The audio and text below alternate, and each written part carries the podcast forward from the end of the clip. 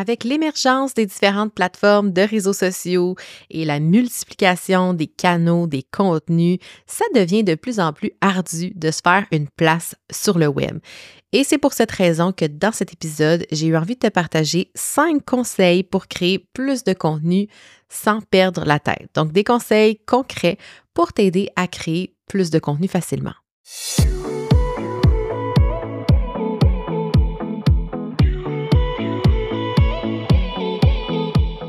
180 degrés, c'est l'amplitude de notre champ visuel lorsqu'on regarde vers l'avant. Mon nom est Mélanie Allé, je suis stratège en marketing web et fondatrice de Synapse Marketing. 180 degrés est un podcast pour t'aider à prendre de la hauteur dans ton entreprise. En solo ou avec un invité, je t'y partage des réflexions entrepreneuriales, des conseils marketing ainsi que mes meilleurs outils pour créer une entreprise au service de ta vie rêvée. Bienvenue sur le podcast 180 degrés.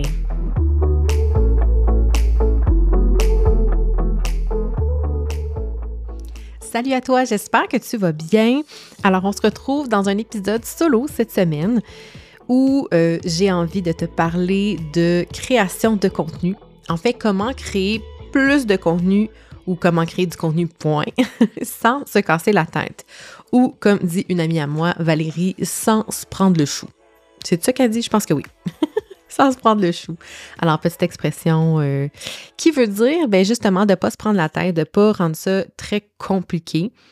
Euh, et j'hésitais à, nommer ça comme étant plus de contenu parce qu'évidemment, on ne veut pas de la quantité euh, au détriment d'une certaine qualité. Mais je vais t'expliquer mon point là-dessus.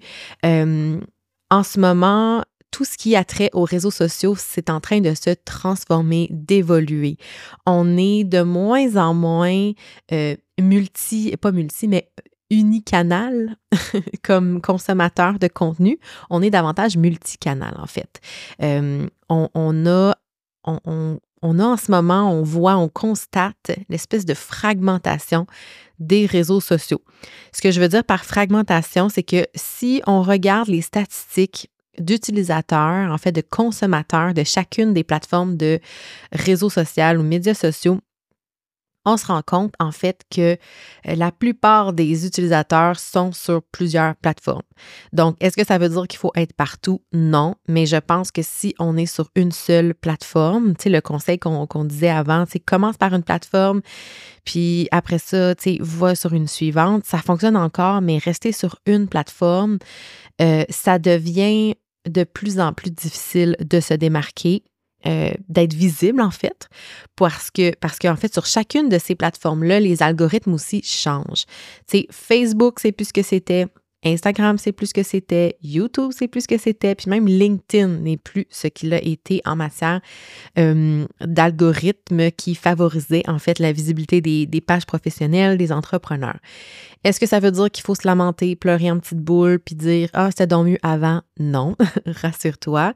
Euh, ce qui fait que le marché change, c'est justement les habitudes de consommation. Et je crois que ça doit se traduire par un changement au niveau des habitudes de création de contenu.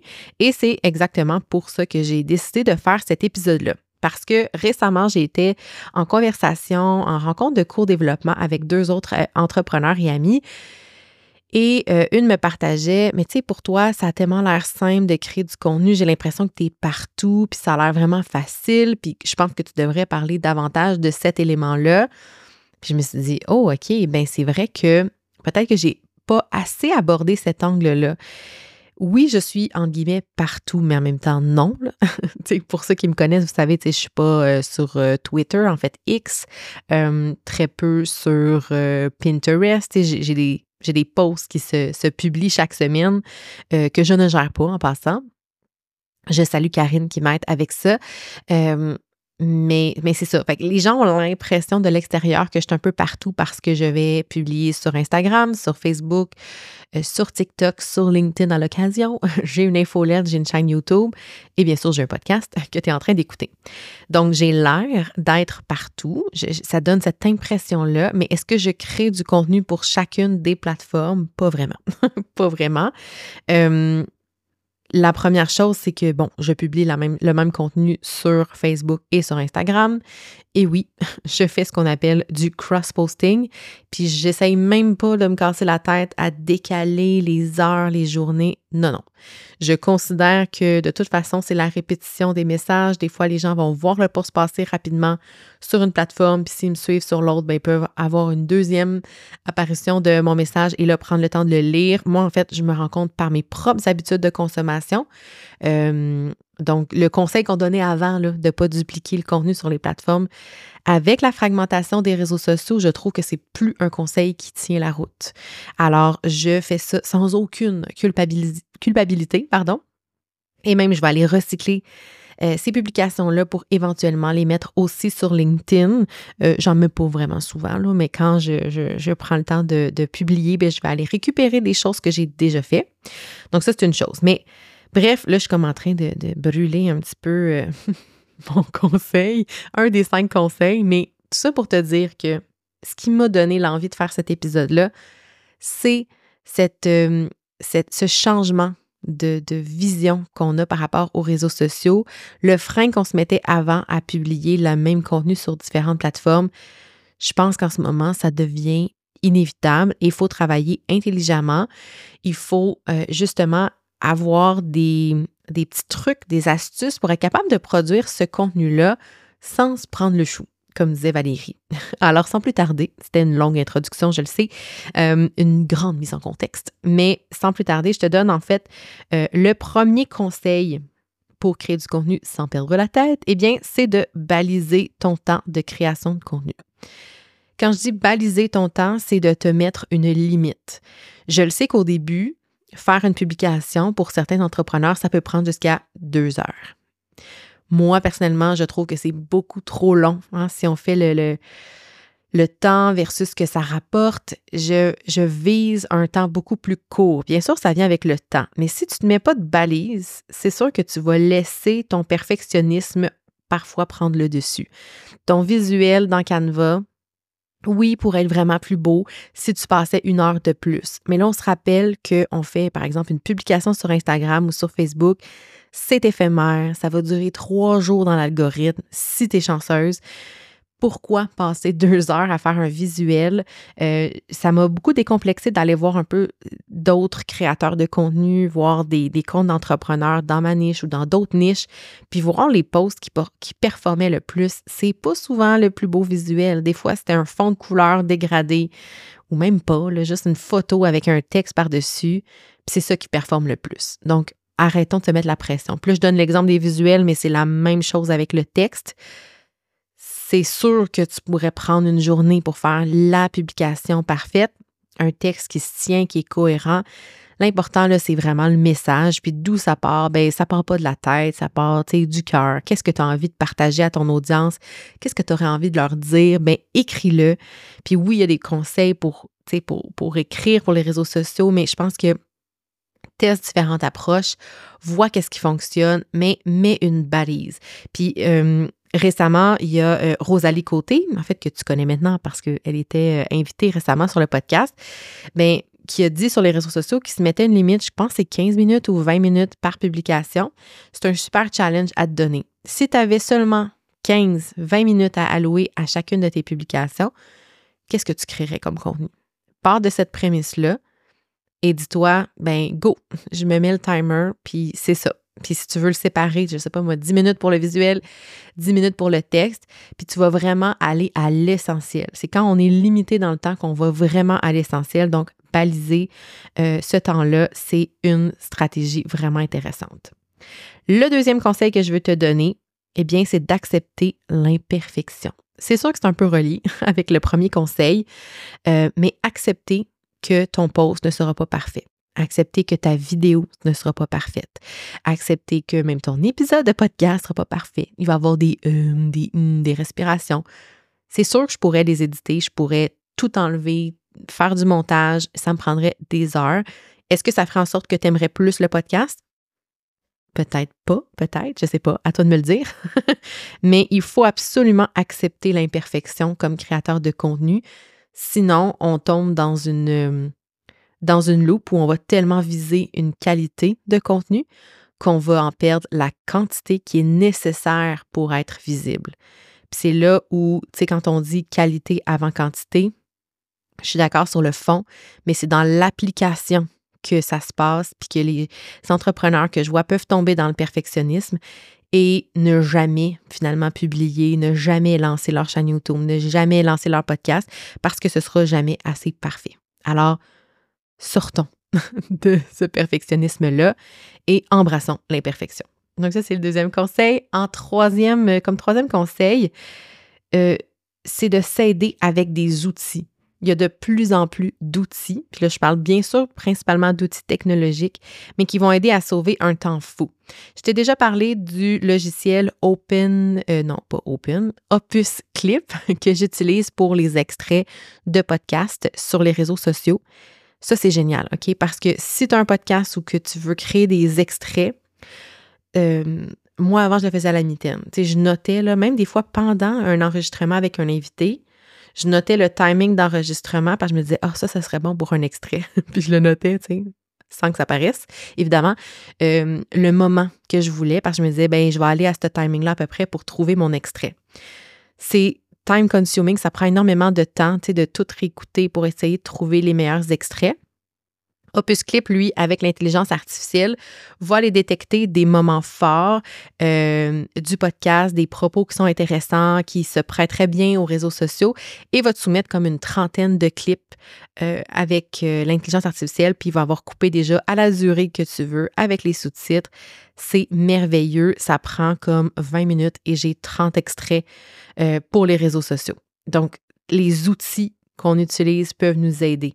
Je t'ai parlé aussi de Pod Notes que j'utilise pour le podcast. Là, je te donne beaucoup d'exemples pour les podcasts, mais moi, ça me permet de sauver un temps fou sur la création euh, des épisodes, en fait, la description des épisodes, les show notes, euh, même avoir des publications après ça, les textes pour mettre en contexte des épisodes. Euh, il y a ChatGPT aussi qui peut nous aider beaucoup à créer du contenu plus rapidement, que ce soit pour les textes, euh, même nous donner des idées visuelles à utiliser. J'ai beaucoup d'entrepreneurs qui partent des textes comme euh, prémisse pour faire une publication, puis après ça se demandent, bon, ben, qu'est-ce que je fais comme visuel? Ben, demandez à ChatGPT, il va vous donner plein d'idées, puis ensuite partez avec ça, allez dans Canva. Ça peut être une bonne stratégie. Mais il y a, il y a plein, plein, plein, plein d'outils sur Internet, des, logiciels qui sont là pour nous aider à aller plus rapidement dans notre création de contenu. Donc, il ne faut pas les bouder, il faut les essayer. Parfois, oui, ça a un coût. Tu je pense à Opus Clip. Je pense que je l'ai payé mm, mm, en spécial 124 US pour l'année. Euh, avec une limite de temps, par exemple, mais je veux dire, oui, c'est cher, oui, c'est un investissement, mais le temps que je sauve, c'est incroyable. Et je crée plus de contenu avec moins d'efforts. Puis pourtant, ce qui est pertinent, ben, c'est l'extrait, finalement. C'est l'extrait qu'on voit qui, euh, qui, est déjà une pièce de contenu créée. Donc, hyper important, là, aller regarder qu'est-ce qui existe comme outil. Le quatrième conseil, ben là, j'en ai parlé beaucoup dans ma prémisse de départ, c'est recycler le plus possible son contenu et le décliner. Donc, justement, c'est d'accepter, en fait, que on va utiliser le même contenu sur différentes plateformes. Donc, ça, c'est les déclinaisons. On peut les modifier légèrement parce que c'est sûr que chaque plateforme de réseau social a comme ses propres codes. Je dirais que Instagram, Facebook, ça se ressemble beaucoup. Euh, parce que la clientèle est quand même similaire si on regarde les statistiques. Euh, Facebook, ça va être beaucoup plus large au niveau de la tranche d'âge. Euh, il y a plus d'utilisateurs, c'est sûr, au net, mais bon, est-ce que la qualité, des fois, euh, pas toujours? Mais euh, ça pour dire que chaque plateforme a ses propres codes, ses propres, euh, ses propres spécificités, j'ai envie de dire, qui nous fait, qui fait en sorte qu'on peut vouloir adapter. Mais on peut vouloir aussi accepter l'imperfection, hein, comme l'autre conseil que je te donnais, puis juste dire, ben, ce sera ça. Il y a plusieurs entrepreneurs que je suis qui font ça, qui publient exactement la même chose un peu partout. C'est sûr qu'il y a des plateformes que tu vas performer beaucoup moins parce qu'il faut que tu partes d'un point de départ. Donc, si le point de départ, c'est Instagram, ben, tu vas utiliser les codes d'Instagram, ce qui fonctionne pour toi sur Instagram, puis tu vas publier sur d'autres plateformes en assumant que ce n'est pas le meilleur contenu pour cette plateforme-là, mais ça va te permettre d'être quand même euh, visible et de communiquer avec ton audience. Euh, via ce, format de publication-là. Donc, ça, c'est de la déclinaison. Donc, tu peux changer certaines choses. Puis, au niveau de recycler le contenu, ce que je veux dire par là, euh, j'en ai parlé dans un autre épisode. Je n'ai pas le, numéro d'épisode sous la main. Mais tu peux le trouver facilement là, en cherchant dans les, derniers épisodes. Mais pour moi, recycler, c'est reprendre un peu le fond de la publication puis de l'adapter dans différents formats. Je te donne un exemple. J'ai utilisé souvent, je le fais encore très, très souvent, Utiliser le texte d'une publication qui a bien fonctionné, qui est peut-être plus du contenu de connexion où je parle d'une réalité, j'explique quelque chose que, par exemple, je suis allée de voir ou quelque chose que j'encourage comme comportement, et j'utilise le texte comme, euh, on va dire, script de départ pour une vidéo verticale, donc vidéo verticale comme les formats Reel ou les formats TikTok, et je m'enregistre face à la caméra. Et puis après ça, je fais un mini montage je rajoute un peu de musique de fond et voilà, j'ai un Reels ou une vidéo pour TikTok. Ça, je l'ai fait souvent. C'est la façon que j'aime le plus recycler.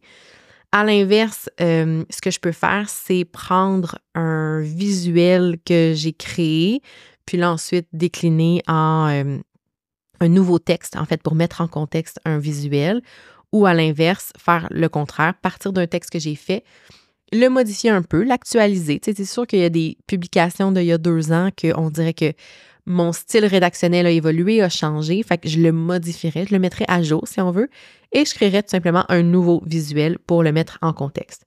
Après ça, c'est tout découpé aussi, les contenus. Donc, je peux partir d'une vidéo longue que j'ai faite sur YouTube pour en faire des extraits ou en faire des, versions plus courtes, mais du même contenu. Ce qui veut dire que j'ai rien à créer de nouveau, à réfléchir, euh, à des nouveaux, angles. Déjà, ça existe déjà. Et je peux à ce moment-là avoir beaucoup plus de contenu avec une seule et même idée.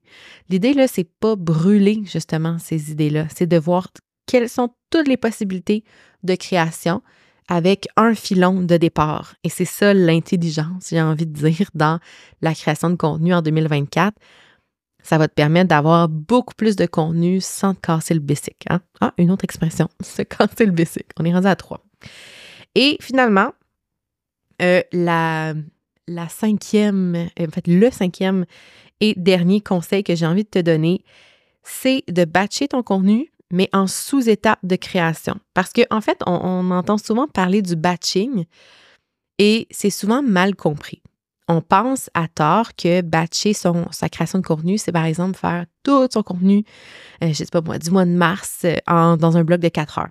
Ça peut être ça, mais ça peut être aussi différent. Ça peut être de batcher, mais en sous-étapes. Donc, une première étape, ça peut être, par exemple, d'enregistrer euh, les audios des épisodes pour ensuite faire une autre batch de montage et une autre batch de mise en ligne ou de rédaction de description d'épisodes. C'est intéressant parce que quand on est en train de faire une tâche puis qu'on fait plusieurs fois la même tâche, vraiment en mode justement batching, bien, on prend moins de temps finalement parce qu'on est dans le flow euh, et ça va vraiment plus vite. Puis ça, il y a une loi de productivité là-dessus. C'est la loi de Carson, en fait, qui dit que euh, si le travail est réalisé en continu, bien, ça va nous prendre moins de temps et d'énergie que si on l'effectue en plusieurs fois. Puis c'est sûr que tu l'as sûrement déjà euh, expérimenté. C'est comme quand on fait de la cuisine, une fois qu'on on fait euh, du batching de recettes pour la semaine, on est comme en feu, puis on fait plein, d'affaires en même temps. Puis on, a une meilleure efficience en fait de travail en étant en mode batching. Et là, j'entends beaucoup de gens qui me disent Ouais, mais le batching, c'est pas pour moi, j'ai de la misère à le faire, je suis pas capable. Puis je vous comprends parce que je suis souvent dans cet état d'esprit-là, dans le sens où si mon horaire me le permet pas ou que je suis fatiguée, que je suis pas dans le bon état d'esprit pour créer, c'est vrai que c'est très difficile. Donc, je pense qu'il faut juste être à l'écoute de voir qu'est-ce que je peux batcher, les simples petites étapes, que ce soit juste de programmer en batch, que ce soit juste de faire des, des petites sessions, des blocs de travail sur un des bouts du processus de création de contenu. Puis déjà, ça va te permettre euh, de voir justement, si tu rentres dans le flow, ben là, profites-en, puis essaie d'en sortir le plus possible dans une période de temps donnée. Puis encore là, on balise le temps. On revient au conseil 1, parce que tant qu'à être dans les, les lois de productivité, euh, il y a aussi la loi de Parkinson, c'est vrai que je voulais te parler. euh, qui dit en fait que une tâche essentiellement va prendre le temps qu'on lui donne. Donc, si je me donne quatre heures pour accomplir une tâche, mais ça risque de me prendre quatre heures. Mais si je me donne deux heures pour faire cette même tâche-là, ben je vais être capable probablement de le faire en deux heures. Donc, on va comme souvent se donner plus de lousse, tu sais, parce que évidemment, on voit le, l'échéance qui est un peu plus loin. Fait que souvent, ça va jouer dans euh, la façon dont on va produire. Fait que c'est sûr que c'est pas des, lois absolues, évidemment. Hein, ça, ça s'expérimente euh, dans le quotidien. Mais c'est vrai que, par exemple, si on a un, un projet qui est à remettre dans trois mois, ben on risque de le faire sur une période de trois mois. Alors que le même projet, on pourrait le faire en un mois si on s'était donné cette échéance-là. Donc, le batching, super important. Fait que si je résume, on balise le temps de sa création de contenu. On accepte l'imperfection parce que, hein, on n'est pas des êtres parfaits et euh, l'important, c'est de communiquer efficacement. Euh, sans perfection, c'est bien parfait. Et on s'aide avec des outils, technologiques ou pas, dépendamment. On recycle et on décline le plus possible ses contenus. Puis finalement, ben, on batch la création en sous-étapes ou en contenu si tu es capable, mais généralement en sous-étapes, c'est encore plus efficace. Alors, c'était ça mes cinq conseils pour toi pour créer plus de contenu sans te prendre la tête, sans, sans te prendre le chou ou te casser le bicycle. là, je pense à mes, auditrices françaises, ben, c'est cadeau, des expressions comme ça québécoises que je vous, euh, que je vous enseigne dans cet épisode. Donc, j'espère que c'est un épisode qui t'a plu. J'espère que ça t'a aidé peut-être à envisager comment entreprendre, pas entreprendre, mais entrevoir la création de contenu en 2024 dans cette ère de fragmentation des réseaux sociaux, comment s'y prendre. Euh, donc, je suis très curieuse que tu me partages ce que tu en as pensé, puis les conseils qui, ont, qui t'ont le plus euh, aidé peut-être à changer ta perspective par rapport à ça. Donc, encore une fois, n'hésite jamais à venir me parler en message privé sur les plateformes de réseaux sociaux. Tu sais où trouver, je vais mettre les liens dans les notes de l'épisode. Et sur ce, je te souhaite une excellente semaine. On se dit à la semaine prochaine pour un autre épisode de 180 degrés. Bye tout le monde!